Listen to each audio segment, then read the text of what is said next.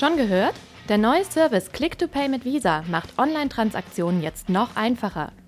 Als teilnehmender Online-Shop stellen Sie sicher, dass Kundinnen und Kunden mit der schnellen Checkout-Lösung einfach und sicher bezahlen können. Click-to-Pay bietet Händlerinnen und Händlern eine attraktive Möglichkeit, eine moderne User Experience in Ihren Bezahlprozess einzubinden. Sichern Sie sich also jetzt die Chance auf höhere Umsätze. Ganz einfach mit Click-to-Pay mit Visa. Auf visa.de finden Sie Informationen dazu, wie Sie Click-to-Pay mit Visa in Ihrem Onlineshop einsetzen können. Hallo und willkommen zu einem neuen OHN-Podcast. Ich bin die Ricarda und ich rede heute mit Silvia Lange von Hi Share That, einer Agentur für Influencer-Marketing. Hallo Silvia. Hallo Ricarda, ich freue mich, dass ich bei euch sein darf. Und zunächst wollte ich äh, dich einfach mal bitten, dich kurz vorzustellen und was Hi Share That so macht. Ja, gern. Also ich bin Silvia, ich bin die Gründerin von High Sharewet, bin 36 Jahre alt, ähm, bin jetzt im vierten Jahr der High Sharewet Unternehmung. Wir sind 2018 an den Start gegangen. Ähm, und ähm, was wir machen letztendlich ist, wir bieten performance-basiertes Influencer-Marketing an. Das liegt daran, dass wir ähm, eine kleine Vorgeschichte haben mit unserer zweiten Agentur Media Label, die es jetzt seit sieben Jahren am Markt gibt. Das heißt, ähm, in, in dieser Firma ging es immer darum, performance-basiertes Marketing in den Vordergrund zu stellen wenn uns der Kunde einen Euro gibt, eben gerne einen Euro zehn zurückzugeben.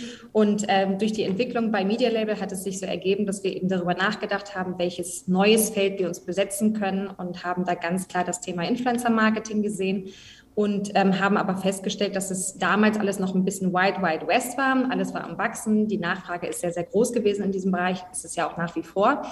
Und wir haben so eine kleine Lücke gesehen und entdeckt und haben gesagt, es ist ein wichtiges Feld, aber es ist, wie gesagt, noch nicht so richtig standardisiert. Und ähm, wir haben ganz fest daran geglaubt, dass es eben wichtig sein wird, auch in Zukunft ähm, performancebasiertes Influencer-Marketing nicht nur auf Display-Ebene oder auf anderen Kanälen ähm, zu bespielen, sondern auch ähm, im Social Media und auch im Influencer-Marketing. Und somit ähm, sind wir dann dazu gekommen, ähm, eine eigene Plattform zu entwickeln es ist eine eigene Technologie, also keine SaaS-Lösung, die wir dann vor vier Jahren in Berlin mit einem kleinen äh, Development-Team gebaut haben. Und letztendlich, was diese Plattform ermöglicht, ist, ähm, alle Kampagnen, die wir mit Creatoren und Influencern umsetzen, messbar zu machen. Und eine Besonderheit ist auch, dass wir nicht nur die Kampagnen messen können, sondern dass wir auch mit allen Creatoren und Influencern ähm, erfolgsbasierte Kampagnen umsetzen. Das heißt, sie werden auch nach Performance vergütet, ja, was dann, glaube ich, schon ein großer Unterschied am Markt ist, weil wir ganz stark daran glauben, natürlich fängt alles bei einer Story an. Es fängt alles äh, mit, mit einer Brand Awareness, mit einer guten Story an, aber es entwickelt sich ja weiter der gesamte Funnel. Und was wir machen, ist, wir gucken uns eben diesen 360-Grad-Funnel an. Ähm, letztlich soll es hoffentlich dann darin äh, münden, dass man eben auch einen wirtschaftlichen Erfolg durch Influencer-Kampagnen umsetzen kann. Hm. Diese technische Lösung für das ähm, äh, Erfassen der Performance, äh, bietet ihr die dann aber ausschließlich für die Kampagnen, die auch direkt über euch laufen an oder können die eventuell auch andere äh, Außenstehende nutzen, um einfach so ein bisschen die äh, Performance ihrer externen äh, Influencer-Kampagnen irgendwie zu messen? Also momentan ist es so, es ist kein Marktplatz, es ist auch keine Solution, die wir extern anbieten. Es ist zwar so gebaut, dass man es theoretisch machen könnte, vielleicht für die Zukunft. Diese äh, Möglichkeit wollten wir uns offen lassen. Aber ähm, wir glauben daran, dass ähm, Advertiser natürlich ähm, oftmals schon so weit sind, Performance Marketing auch verstehen, ähm, Influencer aber oftmals noch nicht so weit sind. Das heißt, es geht sehr viel um Aufklärungsarbeit, die müssen geistig abgeholt werden. Wir haben da sehr erzie viel erzieherische Arbeit geleistet. Und ähm, deshalb ist es momentan auch so, dass wir zwischen diesen diesen beiden Parteien sozusagen vermitteln oder auch kommunizieren. Ähm, und genau, das heißt, es ist so, dass wir momentan ähm, keine, keine externen Zugriffe ähm, haben für andere externe Leute. Ah, okay, und ähm, wie läuft denn das so allgemein? Habt ihr da so euren festen Stamm an Influencern, die ihr quasi den Kunden, die an euch herantreten, bietet? Oder äh, kommt dann eher ein Kunde und sagt, ich habe dies und das und jenes vor, ich möchte den da? Und ihr tretet an die Influencer heran. Wie läuft so, ein, so eine Kampagne erstmal grundsätzlich ab? Also wir haben 3000 Influencer, die bei uns gesigned sind. Ähm, das heißt aber nicht, dass sie exklusiv bei uns unter Vertrag stehen. Ich glaube, das gibt es recht selten heute noch. Finde ich aber auch nicht schlimm, weil es ja auch darum geht, dass wir einen sehr breiten Kundenstamm haben ähm, aus sehr unterschiedlichen Bereichen. Also wir sind nicht in einem bestimmten Vertical unterwegs. Ähm, wir bieten, ob das nun ähm, so ein Kunde ist wie zum Beispiel jetzt Payback oder jemand aus dem Fashion-Bereich, aus dem Beauty-Bereich. Wir sind da sehr vielseitig unterwegs und möchten natürlich immer die entsprechenden Influencer vorschlagen dürfen, ähm, die, die passend zur Kampagne sind. Ähm, das heißt, sie sind nicht exklusiv und wir geben gerne Handlungsempfehlungen ab und sagen, je nachdem, was das Ziel der Kampagne ist, ist es eine Brand Awareness-Kampagne, soll es eben, hat es eher einen wirtschaftlichen ähm, Erfolg, der zu erzielen ist äh, durch bestimmte KPIs, dann ist es eben so, dass wir den Kunden Vorschläge machen Letztendlich liegt die Entscheidung natürlich bei Ihnen. Ähm, was eben ganz interessant ist, ähm, dass man oftmals das Thema hat, wenn es ähm, zum Beispiel performancebasierte Kampagnen sind, also es geht wirklich um bestimmte KPIs zu erreichen, dass man ganz oft Influencer vorschlägt, die vielleicht gar nicht in dieses typische Brand-Fit-Thema passen. Ähm, wir aber aufgrund der historischen Daten, die wir über HiShareDat auch ähm, erfassen können, anhand anderer Kampagnen ähm, genau sehen, dass dieser wunderschöne Content, der immer zu 100 Prozent passt, nicht unbedingt konvertiert. Ja? Wir haben eben schöne Influencer und Creator dabei, die sehr kreativ sind, die aber wie gesagt nicht in dieses immer ästhetische 100 Prozent perfekte Bild passen. Aber vergleichsweise, wenn wir den Kunden überreden können, eben auch solche Influencer zu aktivieren, sind sie nachher eben auch sehr überrascht überrascht, was für Ergebnisse da rumkommen können. Und das ist dann oftmals sehr positiv. Uns wurden auch Influencer schon abgelehnt, ähm, weil gesagt wurde, nein, passt nicht in unser Markenbild. Auf der anderen Seite muss man ja auch sagen, es gibt auch ganz oft Influencer, die sagen, du, ich bin ja schon bestehender Kunde, also ich bin sowieso schon Fan dieser Marke, es würde sich einfach echt anbieten. Und da finde ich, muss man schon überlegen als Advertiser, ob man sagt, nee, möchte man trotzdem nicht, weil, wie gesagt, äh, es ist ja auch nicht jeder Model, der jetzt, sage ich mal, bei Zara einkaufen geht. Ja? Also der Kundenstamm ist breit und deswegen finde ich das manchmal schade, dass man Influencer auch ausschließt vielleicht ähm, oder gar nicht auf dem Schirm hat, die trotzdem einen sehr guten und erfolgreichen äh, oder eine erfolgreiche Kampagne umsetzen können. Ähm, und der, Con der Content an sich ähm, keinesfalls irgendwie dem, dem sage ich mal, 100% Brandfit na, äh, nachsteht. Ja? Also das ist dann schon mal ganz interessant. Aber theoretisch geben wir natürlich dem, ähm, dem Klienten oder dem, dem Kunden immer die Möglichkeit, ähm, auch ganz gezielt Influencer auszusuchen, wenn er der Meinung ist, das soll das Gesicht der Marke sein. Dann richten, dann richten wir uns auch danach. Ansonsten geben wir auch gerne Handlungsempfehlungen ab, wenn es mal nicht nur um eine Brand Awareness Kampagne geht, sondern durchaus auch andere Kampagnenziele, die ähm, erzielt werden sollen.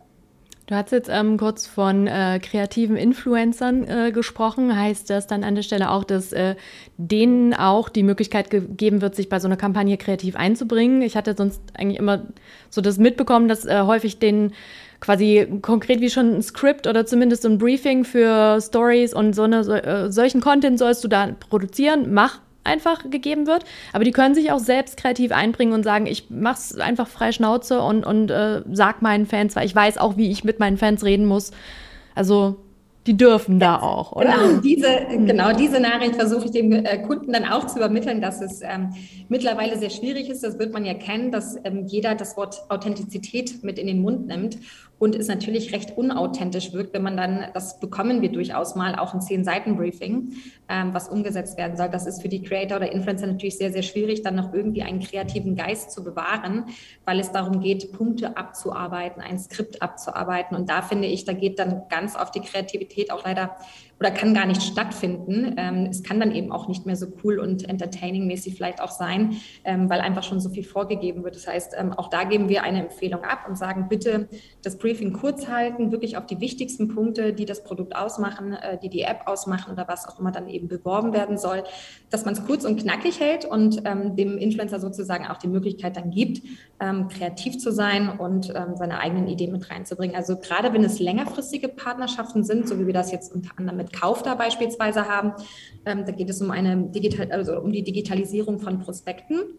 Das ist beispielsweise ein Kunde, der uns völlig freie Hand lässt und auch dem, dem Influencer ähm, und auch sagt, wir sind einfach gespannt, wie das umgesetzt wird. Und da kommen wirklich sehr, sehr schöne Arbeiten bei raus, sehr schöner Content, der auch sehr gut funktioniert. Das heißt, man sieht auch, wenn man diese Freiheiten gibt, ähm, trotz aller Brand Safety Rules, dass da eben ähm, viel mehr Kreativität auch möglich ist. Und ich glaube, das hat jetzt auch ein bisschen was mit dem Trend zu tun ähm, bei bestimmten Channels. Also bei Instagram habe ich das gesehen, dass das ein bisschen eingeschlafen ist, meiner Meinung nach.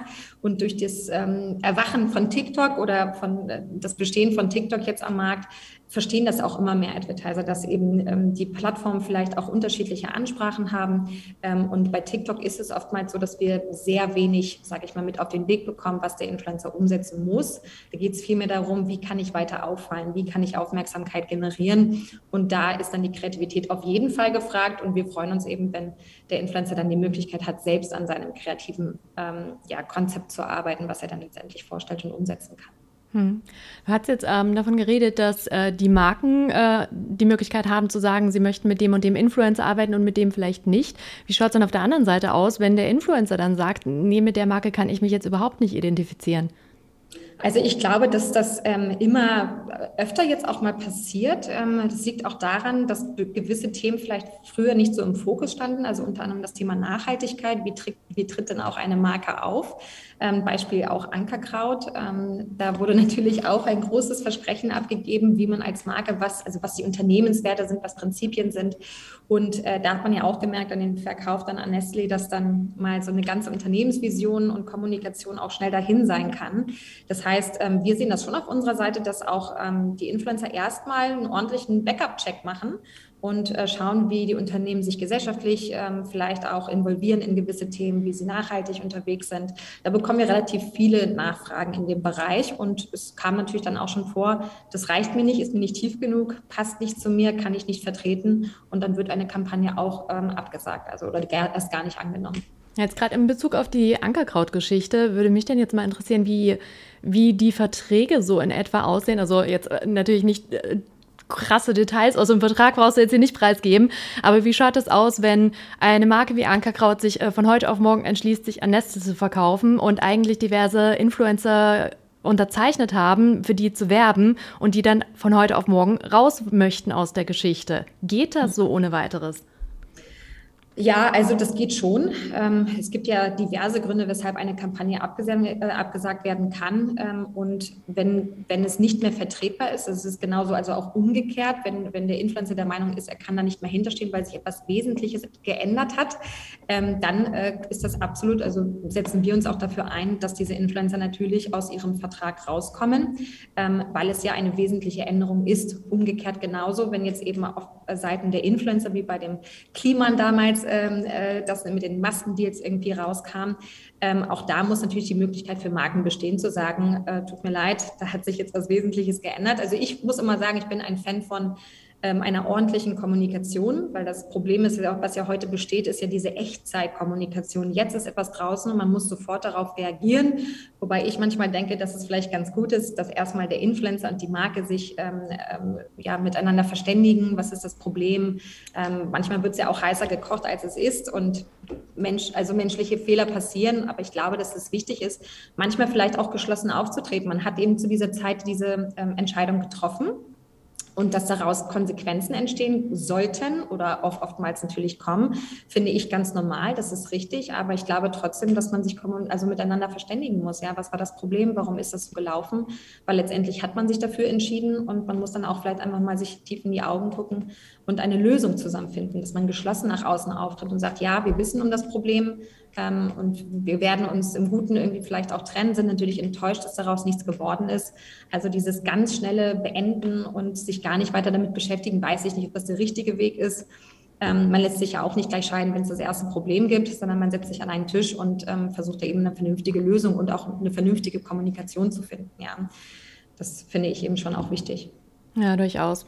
Wobei ich es dann auch schon auf der Seite der Influencer nachvollziehen kann, dass wenn, wenn du selbst jetzt äh, total der Nachhaltigkeitsinfluencer bist und äh, vielleicht einen veganen Lebensstil ähm, wirbst äh, und auch den selbst vertrittst und dann deine, dein Corporation-Partner Ankerkraut auf einmal bei Nestle ist, ähm, das lässt sich dann halt nicht mehr vereinbaren. Also da kann man sich zwar nett voneinander trennen, aber da steht einer Trennung dann halt nicht viel im Weg an der Stelle.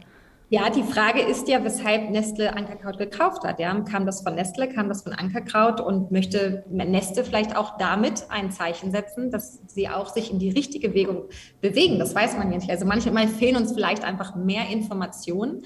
Ja, ich würde sagen, dass Nestle jetzt nicht den allerbesten Ruf am Markt hat. Es kann aber auch eine Strategie sein, dass sie selbst an sich arbeiten, wissen, dass diese Themen auch immer wichtiger werden und ähm, vielleicht das auch ein Schritt in die Richtung ist. Also wir gucken uns die eine Seite an. Ich weiß es auch selbst persönlich nicht, aber es, ist, es wäre denkbar. Es wäre denkbar, dass es vielleicht auch ein Schritt in die richtige Richtung sein soll. Ja, das wäre aber ein sehr schwacher Schritt. Also einfach ein paar vegane Marken aufkaufen, anstatt mal Menschen freien Zugang zu Wasser zu geben, ähm, kannst du halt auch niemanden so verkaufen. Ja, also ich, wie gesagt, die Konsequenzen, glaube ich, sind für Ankerkraut auch da. Also nicht nur auf Influencer- und Kooperationsseite. Ich würde sagen, dass sicherlich sehr, sehr viele ähm, Kunden ähm, vielleicht auch eben dann nicht mehr Kunden sind, weil sie sagen, sie stehen da nicht mehr hinter. Und ähm, die Entscheidung ist ja nun dann trotzdem getroffen von den ähm, Gründern. Und ähm, ich glaube einfach, dass man dann erwachsen genug ähm, sein muss, zu sagen, okay, da die Konsequenzen müssen wir tragen. Ja, mit, mit denen äh, hatten sie auch einfach gerechnet. Also kann mir ja niemand erzählen, dass die nicht wussten, worauf sie sich einlassen. Auf jeden Fall wussten sie das. Auf jeden Fall wussten sie das. Aber ich glaube, das ist so heute auch äh, generell ein Problem bei sehr vielen Unternehmen. Man hat vielleicht seine Werte, man vertritt seine Werte und irgendwann kommt diese Wirtschaftlichkeit dazwischen. Das heißt, es geht immer um Profit und weiter wachsen. Ähm, dann ist ein Investor mit eingestiegen und äh, man hat diesen Wachstumsdruck und dann sieht man vielleicht irgendwo am Ende des Tunnels Licht und sagt, oh, gut, hier, das, das klingt doch erstmal gut für uns. Ich glaube, das hat einfach viel damit zu tun, ähm, dass, ja, ich glaube, eine der wenigen Marken, die das nach wie vor sage ich mal, aufrechterhält, ist eben Hermes. Ja, die sagen eben, unsere Werte sind alles und wir, wir verwässern das nicht. Ähm, sie haben ja trotzdem ihre Profite, die sie fahren, sehr erfolgreich. Aber es gibt einfach zu viele Marken, die auch verwässern müssen sozusagen, weil sie sonst nicht profitabel sind und dieses Wachstum im Hintergrund haben. Ja, also ich würde sagen, dass das heute oftmals ähm, ein Problem ist, weshalb Marken leider, muss man ja auch sagen, leider zu schnell ihre Werte auch aufgeben. Ja, für die Wirtschaftlichkeit, für einen kurzfristigen Erfolg oder einmaligen Erfolg vielleicht. Was ja am Ende dann auch einfach dazu führt, dass sie Geld haben, um ihre Mitarbeiter zu bezahlen, ihre eigenen Familien irgendwie zu ernähren. Also es ist, schon schwierig, diese, diese Gratwanderung. Ja, ähm, also man sieht es ja anhand der Familienunternehmen, äh, die es eben am Markt gibt. Ich meine, früher gab es eben über Jahrzehnte Unternehmen, die aufgebaut wurden, ähm, in die nächste Generation weiter äh, vermacht wurde. Und heute ist es eben Startup und Wachstum und irgendwann steht da eben eine Exit dran. Und damit ist gewisser Druck verbunden, auch Wachstum und natürlich auch Arbeitsplätze. Ähm, da stehen ja auch viele an und sagen dankbar, ja, ich freue mich hier Teil äh, dieser Geschichte zu sein. Und äh, auch da weiß man natürlich, wie das Potenzial enden oder wie es potenziell auch enden kann. Ja, ähm, eben nicht immer im Guten, wenn das Wachstum nicht erzielt wird und dann einfach vielleicht ein Fire Sale gemacht wird. Also ich glaube, das hat sehr, sehr viel, also genau diese Kluft zwischen seinen Werten treu bleiben und ähm, einer Möglichkeit zu finden, trotzdem gesund zu wachsen, ähm, das, das muss man natürlich für sich selbst entscheiden. Aber ich kann es natürlich verstehen als Unternehmerin. Man muss wirtschaftlich denken, aber trotzdem sollte man ähm, schon schauen, dass man natürlich seinen Prinzipien auch treu bleibt. Ja, ich wollte noch kurz das Thema Glaubwürdigkeit von Influencern mit dir ausdiskutieren. Ähm, ich weiß nicht, ob du das äh, mitbekommen hattest äh, mit äh, diesem Marvin, äh, der diese YouTube-Videoreihe gestartet hat, mit seinem Fake-Film A Hole, wo Influencer eingeladen wurden und äh, den Film bewerben sollten. Also ich erkläre es jetzt einfach nochmal kurz auch für die Zuhörer, die das vielleicht nicht mitbekommen haben. Da wurden einige Influencer zu einer gefakten Filmpremiere eingeladen und haben im Nachgang ein Briefing erhalten, dass sie den Film in höchsten Tönen loben sollen. Geht alle ins ins Kino, Leute, schaut euch den Film an und der ist super. Der Film war aber nur ein Fake, der tatsächlich irgendwie nur zwei Szenen oder so hat und nicht ernst gemeint ist. Und es sollte einfach nur zeigen, wie glaubwürdig diese Influencer einfach dieses Briefing runterrattern, obwohl sie nicht dahinter stehen, mit aller Wahrscheinlichkeit nach. Solche Sachen kommen immer wieder auf. Ähm, dieser besagte YouTuber, der Marvin, hatte auch schon mal so eine Reihe gebracht, ähm, wo er so eine gefakte Hautcreme, die am Ende nur Gleitgel war, versucht hat, durch Influencer bewerben zu lassen, was auch ganz gut aufging. Das stellt halt immer wieder die Glaubwürdigkeit von Influencern in Frage. Wie viel machen die wirklich, weil sie die Produkte, die sie da gerade bewerben, wirklich gut finden? Und wie viel machen sie einfach nur, weil es ein Job ist und sie Geld dafür bekommen? Kommt das Thema mit Kunden bei euch immer mal wieder auf? Es kommt definitiv auf. Also ich glaube, man muss unterscheiden. Ähm, es gibt sehr, sehr viele junge Influencer. Also ich glaube, die sehen also oftmals äh, so vielleicht auch das ist natürlicher Instinkt, der vielleicht auch bei rauskommt, dass es eine Möglichkeit gibt, an etwas teilzunehmen, an etwas teilzuhaben. Also letztendlich ist es ein Job. Also wann, wie viele Aufträge nimmt man an? Was ist gesund? Ähm, wie, wie wie weit kann man sich dann überhaupt noch in der, in der Tiefe damit beschäftigen? Ähm, weil ich glaube einfach, das Problem ist natürlich auch, dass extrem viel Nachfrage in diesem Bereich auch herrscht. Also man wird ja, wir hören das auch von unseren eigenen Creators, die haben jetzt teilweise bis zu 100 Anfragen am Tag, was ja der Wahnsinn ist. Das heißt, ähm, ich glaube, die haben einfach ähm, erkannt, dass das ähm, momentan einfach ein Thema ist, was extrem gefragt ist und das versucht bestmöglich für sich zu nutzen, also wirtschaftlich in allererster Linie ähm, weil der Markt einfach überflutet wird mit, mit Angeboten, Produkten und möglichen Kampagnen. Ähm, ich glaube einfach, dass, das, dass viele daraus gelernt haben. Also ich finde das gut, dass sowas mal gemacht wird, dass man auch einfach mal wachrüttelt und sagt, ähm, so kann es natürlich nicht laufen. Ähm, und ich würde sagen, zumindest auf unserer Seite, deswegen sagte ich vorhin auch, dass viele sich jetzt viel mehr über das Unternehmen auch informieren, ähm, auch mal sich vielleicht anschauen, was in so einem Produkt, ähm, was Bestandteile sind. ich würde sagen, das hat schon was gebracht und ich würde aber trotzdem sagen, auf der anderen Seite, dass es sehr, sehr viele Influencer gibt, die das von vornherein sowieso gemacht hätten. Also die hätten sich einfach viel mehr in der Tiefe damit beschäftigt, ist auch getestet. Wir haben auch jetzt Kampagnen, wo Influencer zum Beispiel sagen, schick mir bitte erstmal das Produkt zu ich werde das erstmal zwei Wochen testen oder die Zeit, die ich eben brauche. Und dann gebe ich euch eine Rückmeldung, ähm, ob ich das dann bewerben möchte oder nicht. Ähm, also auch wenn es vielleicht nur mittelmäßig ist, das Produkt, ähm, werden auch oft dann Kooperationen einfach abgesagt, weil man sagt, nee, ich kann da nicht so ganz äh, hinterstehen und so gut hat es mir jetzt auch nicht gefallen. Ich würde sagen schon, dass es ähm, einen Effekt auf jeden Fall hatte und das so eine kleine ähm, ja, Lektion auch war, ähm, dass man da nochmal genauer hinschauen sollte, mit wem man da eigentlich zusammenarbeitet und was man angeboten bekommt. Es gibt ja auch ähm, viele Menschen, die äh, so diesem Aberglauben äh, verfallen sind, dass äh, Influencer faules Pack sind, sage ich jetzt mal ganz böse. Ähm, also der Berufsstand Influencer ist jetzt in der Gesellschaft noch nicht unbedingt so massiv akzeptiert und äh, geschätzt im Gegensatz zu anderen Berufsfeldern.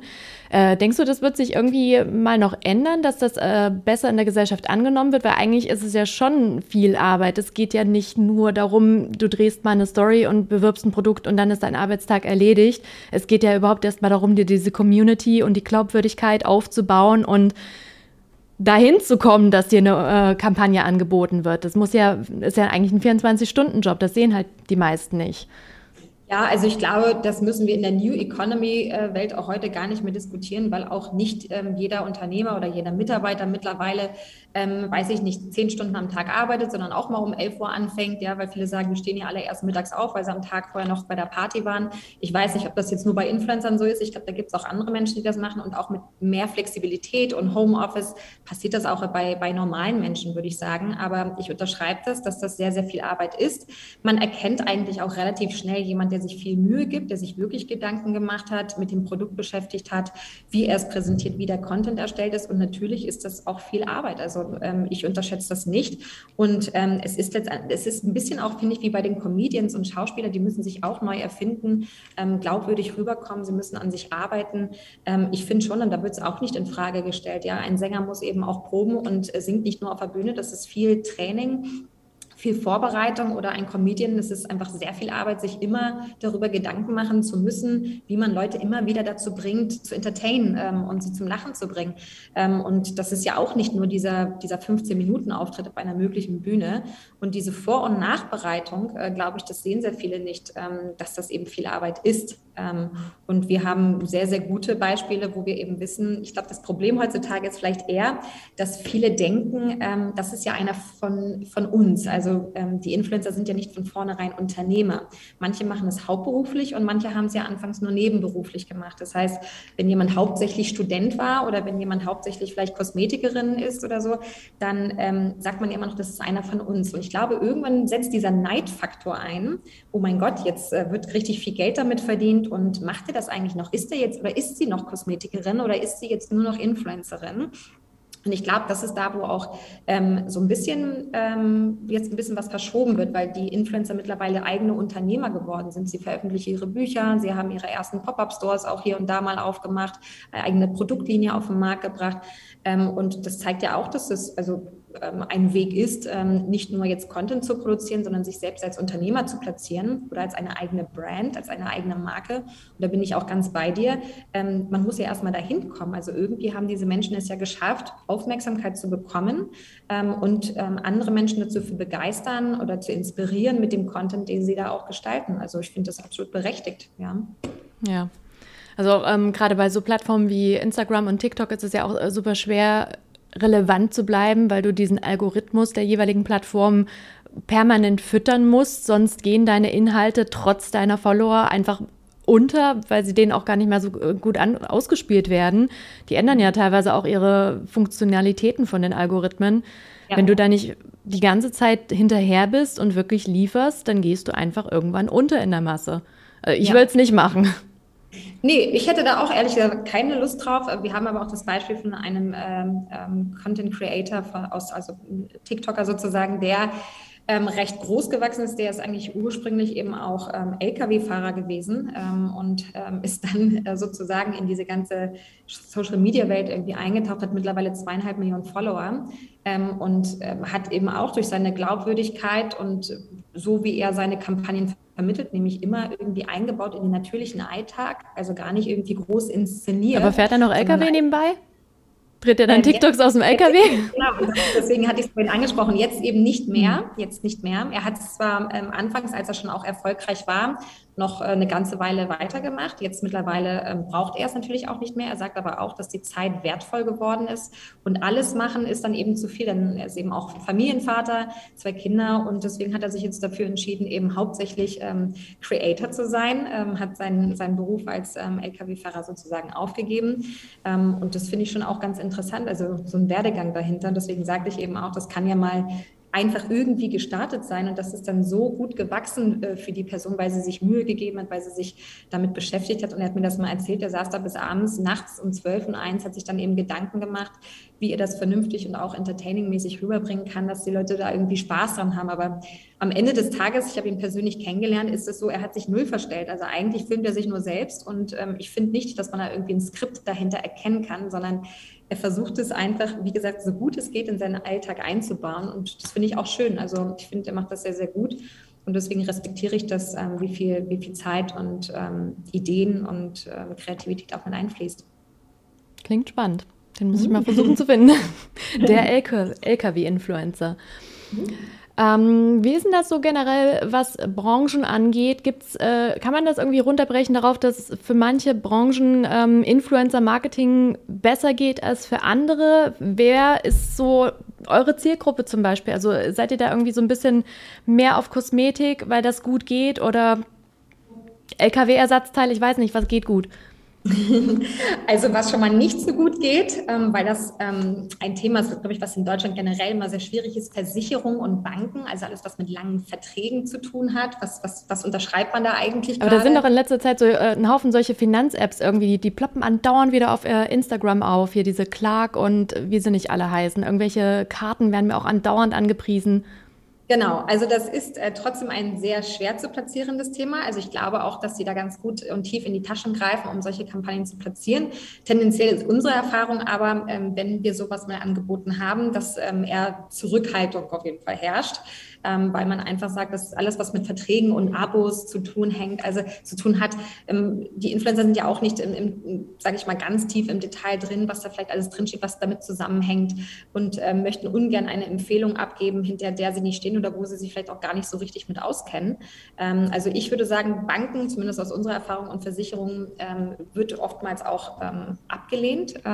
heißt nicht, dass es das Potenzial nicht gibt, weil wo ich wiederum ein Potenzial sehe, ist, es gibt einfach Influencer, die genau aus diesem Grund, äh, zum Beispiel ein Influencer, der jetzt mittlerweile Unternehmer ist, für den ist das ja durchaus interessant, mal ein, ein Textfix beispielsweise, ähm, also eine eigene Steuer-App, mit der man seine Steuererklärungen leichter einreichen kann. Also, Wobei Textfix, ähm, glaube ich, nicht funktioniert, wenn man ähm, aus nicht ähm, selbstständiger Arbeit Einnahmen hat.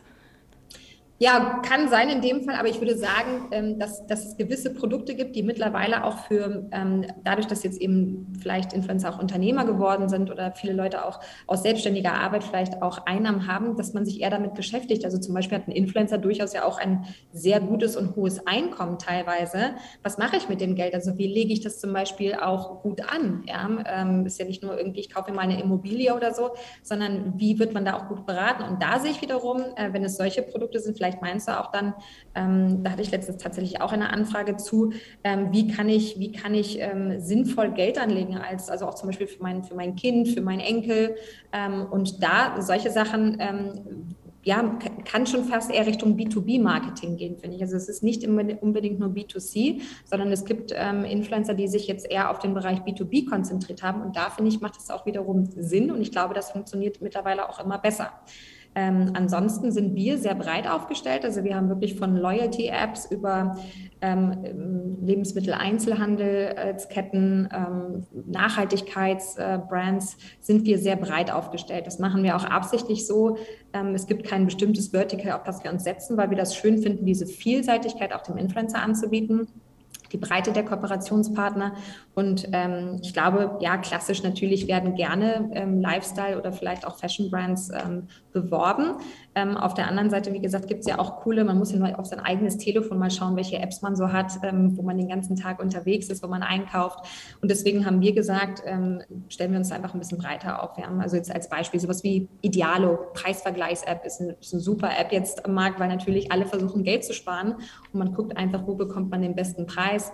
Äh, vorhin hatte ich ganz kurz auch schon mal Kauf da erwähnt, ähm, wo man eben auch wieder Preise und äh, vergleichen kann in den Supermärkten oder auch in anderen Shops. Also solche Apps kommen mittlerweile auch sehr, sehr gut bei Influencern an. Und das ist jetzt nicht die klassische, äh, sage ich mal, Beauty-Kampagne, ja? aber wir bekommen es sehr, sehr gut platziert. Hm. Ähm, als Performance-Marketing-Agentur, wie du ja selbst äh, gesagt hast, äh, das Unternehmen sich betitelt, schaut ihr auch viel auf die Performance. Also wie kommt das Ganze am Ende wirklich effektiv an? Was setzt das Ganze um? Wie schaut das denn aber dann mal aus, wenn ähm, das erhoffte Performance-Ziel beispielsweise nicht erreicht hat? Also wird der Influencer an der Stelle dennoch unabhängig davon bezahlt oder äh, gibt es irgendwelche Repressionen, wenn es mal komplett daneben geht? Ähm, das ist eben das Interessante im Performance-Marketing. Ähm, es ist tatsächlich so, dass viele Kampagnen erfolgsbasiert laufen. Das heißt, wir vergüten Influencer beispielsweise auf ähm, Cost-per-Click-Basis, Cost-per-Install-Basis, ähm, wenn es zum Beispiel eine Newsletter-Registrierung wäre, weil jemand seinen, seinen Datensatz vielleicht aufbauen möchte, um langfristig mit Kunden oder potenziellen Kunden in Kontakt zu bleiben, kann es eine Cost-per-Registration sein, bis hin zu einem Revenue Share oder auch Cost per Order. Und es ist tatsächlich so, wenn eine Kampagne dann äh, nicht funktioniert, wird der Influencer auch nur auf das bezahlt, was er tatsächlich erwirtschaftet hat. Ähm, das geht aber auch in beide Richtungen. Ähm, also wir haben sehr viele Kampagnen umgesetzt in allen Bereichen, in sehr diversen Bereichen, wo Influencer durchaus auch viel, viel mehr verdient haben, ähm, als das, was sie ursprünglich sonst genommen hätten, beispielsweise für einen Post, für eine Story. Und wir bieten die gesamte Abrechnungsbrandweite sozusagen in dem Bereich auch an.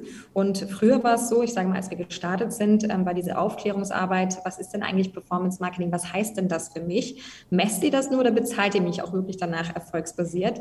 Und ähm, das hat sich mittlerweile etabliert, dass sehr, sehr viele Influencer einfach sich wünschen, nach Performance ähm, bezahlt zu werden, weil sie sagen, ich habe eben auch eine Community, die unheimlich ähm, authentisch ist, die mir folgt und mir glaubt, was ich da auch erzähle. Und äh, da haben wir sehr viele Cases äh, mittlerweile aufgebaut, die tatsächlich auch zeigen, dass eine Performance-Kampagne sehr gut für einen Influencer sein kann. Für den Advertiser ist es natürlich interessant, weil wir das, das Risiko ja minimieren. Äh, wir sagen, okay, wenn es nichts wird, dann bezahlst du eben auch nur das, was bei rumgekommen ist. Und ähm, dafür ermöglichen wir aber auch den Influencern, das ist eine relativ geringe Einstiegshürde. Ja? Also er ist ein bisschen flexibel mit seinen Posting-Daten, ähm, wann er live gehen möchte. Es ist dann auch von den, von den Briefings, also wir machen jetzt keine extra Freigabeschleife mit den Kunden meistens, sondern das machen also wir über unser Team intern. Ähm, es soll eben auch wirklich Leute animieren, eben auch mitmachen zu können. Und das ist ja ganz oft immer, wenn jemand äh, zum Beispiel sagt, das Ziel wirklich ist eine Abverkaufskampagne. Also wir wollen jetzt einfach mal richtig ähm, Umsätze fahren und erzielen und da hat sich das ähm, Modell wirklich sehr bewährt gemacht. Und gerade auch in Krisenzeiten, wie sie dann in der Corona-Krise oder in der Corona-Zeit waren oder jetzt auch ähm, durch die aktuelle Marktlage, ist es natürlich auch sehr nachgefragt, dass sie sagen, Mensch, wir hätten Lust, in, in den Bereich Influencer-Marketing zu investieren, möchten aber eher ein risikominimierendes Modell fahren, wo wir eben nicht einfach mal 10.000 Euro in den Sand setzen. Es klingt jetzt alles in allem danach, als wäre das ähm, ein Modell, womit aber auch dann Influencer ganz gut fahren können, die vielleicht einfach noch eine kleinere ähm, Follower-Basis haben. Habt ihr da dann auch Erfahrungen damit? Das ist so, ähm, ich weiß nicht, da gab es glaube ich irgendeinen Namen dafür, so Kleinstinfluencer oder dass sie halt einfach nur, was weiß ich, ab, ab 1000 Follower schon ähm, trotzdem arbeiten können damit, aber halt ähm, in einem anderen Level dann natürlich arbeiten und vielleicht auch bezahlt werden. Bezahlt nicht unbedingt anders. Ähm, wir gucken uns natürlich auch die Werte an. Also wenn der Influencer, sage ich jetzt mal, zu klein ist, dann macht natürlich ein Performance, Performance-Modell macht natürlich Sinn ab einem, ich sag mal, da gibt es schon eine kritische Masse dahinter. Aber ähm, wir haben durchaus Influencer, sagen wir mal, sind einfach jetzt mal 20.000 Follower. Ähm, die haben durchaus bessere Ergebnisse geliefert und mehr verdient als jemand, der 100.000 Follower hat. Also da gibt es tatsächlich keine, ähm, keinen Beweis dafür, dass jemand, der größer ist aufgrund seiner Community oder Followeranzahl, dass dieser Influencer besser funktioniert ähm, als jemand mit einer kleineren Community, weil das ist ja so, es verwässert auch da. Also auch die Größe, die Anzahl an, an Kooperationen, äh, die Sichtbarkeit, was wird noch selbst gemacht, was wird professionell geschult und äh, Content Production irgendwie betrieben. Ähm, wie gesagt, irgendwann verliert es ja diesen ursprünglich natürlichen Charakter und der besteht natürlich noch bei den kleineren Influencern, die sich das ähm, noch nicht vielleicht leisten können, die alles noch ganz authentisch und, und ähm, im normalen Umfeld machen, die da jetzt erst gerade dabei sind, ihre Kanäle aufzubauen. Und ähm, wir haben definitiv, also sehr oft bei vielen Kampagnen, dass wir sagen, dass jemand, der ähm, im Mikrobereich unterwegs ist, bessere Ergebnisse erzielt ähm, als jemand, der groß ist. Ja. Was jetzt gerade für die, also ich schnappe jetzt einfach mal das Wort auf Mikroinfluencer, ähm, dann fand, äh, vielleicht ganz gut sein könnte. Ich hatte vor kurzem gelesen, dass ähm, Instagram zumindest in den USA jetzt ähm, diesen Creator Marketplace ähm, eröffnet hat, äh, der wahrscheinlich dann irgendwann auch mal international fruchten wird, in dem sich einfach Unternehmen und Influencer ganz selbst wie auf so einem Marktplatz connecten können. Ähm, Unternehmen schreibt eine Kampagne aus und Influencer bewerben sich drauf und äh, plopp sind sie zusammen. An der Stelle brauchen die ja dann vielleicht gar kein Management mehr, keine Agenturen wie euch. Wo äh, seht ihr dann ähm, den Mehrwert, den ihr trotzdem noch den Unternehmen und den Influencern da bieten könnt, wenn die da auf so einem Marktplatz sich doch vielleicht ganz simpel und vielleicht auch sogar ohne weitere Kosten irgendwie connecten können?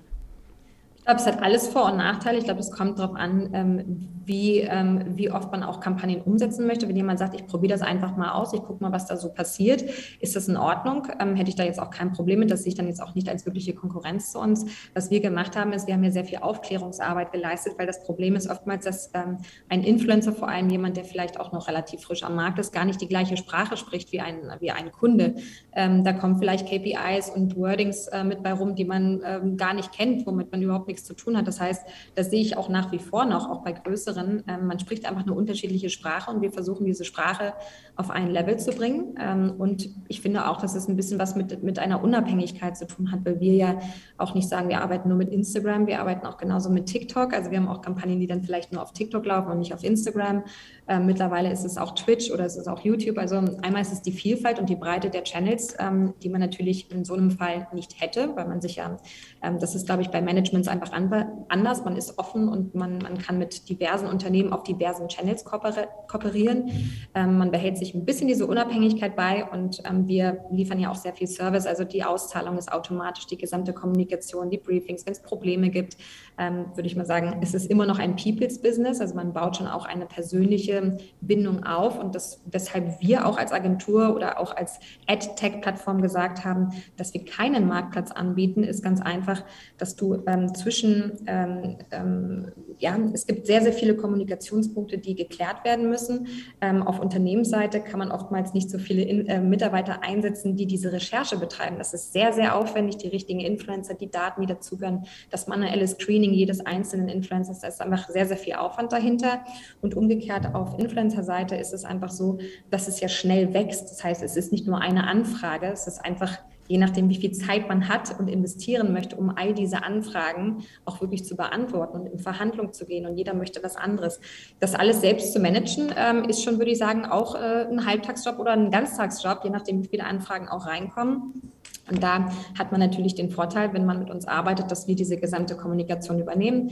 Wenn irgendwas schief geht, stehen wir auch dazwischen. Wir kommunizieren auf beiden Seiten, sorgen dafür, dass das eine reibungslose Kommunikation ist und Kampagne. Und ich würde sagen, das ist schon auch ein großer Vorteil. Es geht auch oft um diese Skalierung dahinter, ähm, dass man eben sagt, okay, ein Influencer kann ich ja vielleicht noch selber anschreiben oder vielleicht auch fünf. Wenn man jetzt aber sagt, ich habe eine große Kampagne und ich brauche jetzt über das gesamte Jahr verteilt 200 Influencer, dann muss man sich einfach bewusst sein, dass das sehr, sehr viel Arbeit ist, diese Influencer anzuschreiben, onzuboarden, ähm, Sachen zu erklären, Briefings zu erklären, die Content-Abnahme. Ähm, was ist bei Krisenmanagement, was wir vorhin auch besprochen haben. Also da würde ich sagen, ist das ganz gut, wenn man da ein Expertenteam vielleicht auch im Hintergrund hat. Das klingt auf jeden Fall nach sehr viel Arbeit. Da interessiert mich jetzt mal, wie, wie viele Leute arbeiten bei euch? Also das muss ja diese ganzen Influencer verwalten und die ganzen Kunden verwalten und die ganze äh, Kommunikation dazwischen. Wie viele Leute ja. machen das bei euch? Wir sind 35 im Team, wir mhm. wachsen noch auf 45 dieses Jahr, ähm, aber deshalb auch ähm, so ein bisschen dieses Mixmodell zwischen äh, teilautomatisiert, also alles, was nervig ist im Influencer-Marketing, äh, nämlich diese ganzen Reportings ähm, und, ähm, sage ich mal, diese Anknüpfungspunkte, also Schnittstellen zu ähm, TikTok, wie kriege ich TikTok-Daten, also First-Party-Data zum Beispiel. Wir haben auch sämtliche Schnittstellen zu allen E-Commerce-Shop-Lösungen, zu Shopify, zu WooCommerce. Das heißt, all diese Daten, die aus diesen Kampagnen generiert werden, werden findet man in einem Dashboard. Ähm, das heißt, die, man muss nicht mehr sagen, wie viele Codes hat denn jetzt die Ricarda 10 eingelöst ähm, mit, mit ihrem äh, Shopping Basket, sondern solche Zahlen und die Umsätze werden äh, eben automatisch in die Plattform gezogen. Das heißt, der Influencer als auch der Kunde sieht dann, ähm, was tatsächlich an Umsätzen oder egal App Installs, Klicks generiert worden ist. Der Content ist in einer Plattform. Alles, was zu dieser Kooperation gehört, ist eben an einem Platz und muss eben nicht irgendwie mühselig mit Excel-Files jetzt von links nach rechts geschoben werden. Ähm, und genau, das heißt, ähm, wir haben versucht, wie gesagt, dieses People's Business aufrechtzuerhalten, weil wir das nach wie vor als wesentlichen Bestandteil sehen.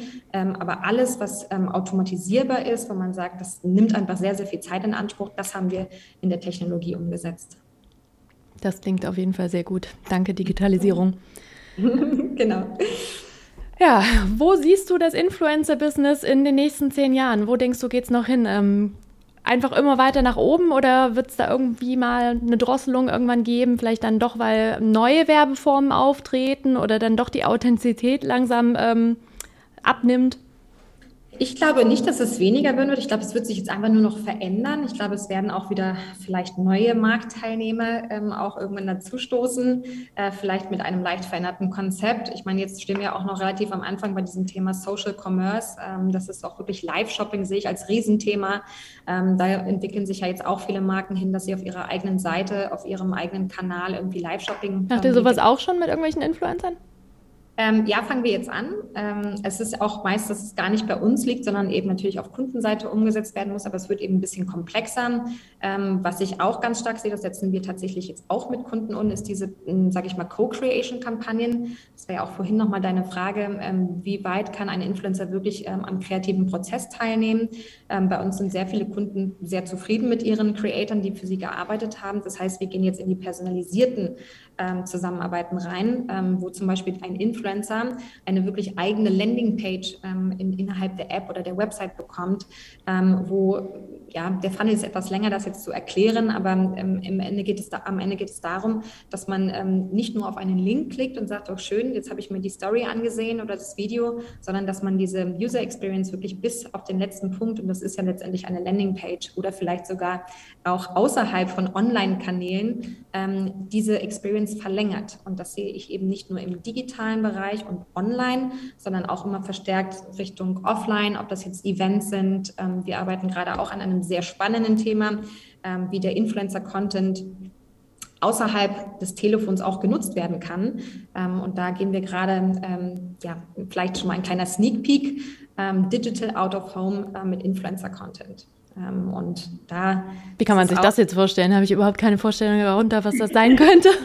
Also ähm, es geht darum, eine weitere Schnittstelle über unsere Technologie ähm, anzubinden. Und ähm, über diese Technologie sind wir dann in der Lage, ähm, den Content, der kreiert wird von den Influencern auf Digital Screens, wie zum Beispiel an den Aral-Tankstellen, wie zum Beispiel ähm, in einem, sage ich mal, Rewe Supermarktstore oder in, in, in einem WeWorkspace, also diese kleineren, ich sage jetzt nicht die typischen großen Großstadtformate am Alexanderplatz in Berlin, sondern wirklich ähm, kleinteiliger, viel granularer in unterschiedlichen Places, ob das Hotels, Flughäfen sind und dass man dort ähm, als Video sozusagen den Content dort ausspielt. Und da kann man auch ein wunderschönes Targeting draufsetzen, ähm, dass man zum Beispiel lokales Influencer macht, weil es jetzt um eine Kampagne geht, die eben nur in Köln stattfinden soll. Und da kann man eben nur diese Screens auswählen, die in, in Köln beispielsweise ähm, vorhanden sind. Genau, und so weit denken eben wir, dass wir sagen, dass das nicht nur alles mit den Social-Media-Kanälen an sich zu tun hat, sondern dass es ja noch weitere Möglichkeiten gibt, diesen Influencer-Content sinnvoll zu nutzen, ob es eben in Richtung ähm, Kundenkommunikation geht, also sage ich mal auf der Website oder eine Landingpage, die extra gebaut wird, bis hin zu, Mensch, den äh, Influencer habe ich doch gerade online gesehen und jetzt stehe ich an der Araltankstelle und sehe gerade, dass mir hier jemand ähm, irgendwie den Content äh, auch noch auf einem Digital Screen vor dem Aral-Store ähm, Da würde ich mich als User dann ein bisschen von meinem Telefon abgehört fühlen. Ja, mhm. naja gut, das können wir dann natürlich nicht tracken ob das derjenige ist, der davor steht. Ähm, aber ich würde sagen, dass eben auch durch dieses Konzept, dass Influencer mittlerweile eigene Pop-up-Stores aufmachen, ähm, sucht man ja schon den Weg auch wieder ins reale Leben zurück ähm, und nicht nur digital. Es bleibt also spannend. Es bleibt spannend, ja. genau. ja, Silvia, dann vielen, vielen Dank, ähm, dass du dir die Zeit genommen hast. Ähm, wir blicken voller Spannung in die Zukunft des Influencer-Marketings und wo es für euch noch hingeht. Und ähm, ja, auch danke den Zuhörern für, fürs Zuhören und einen schönen Tag noch. Ganz lieben Dank für deine Zeit auch. Hat mich sehr gefreut. Ja.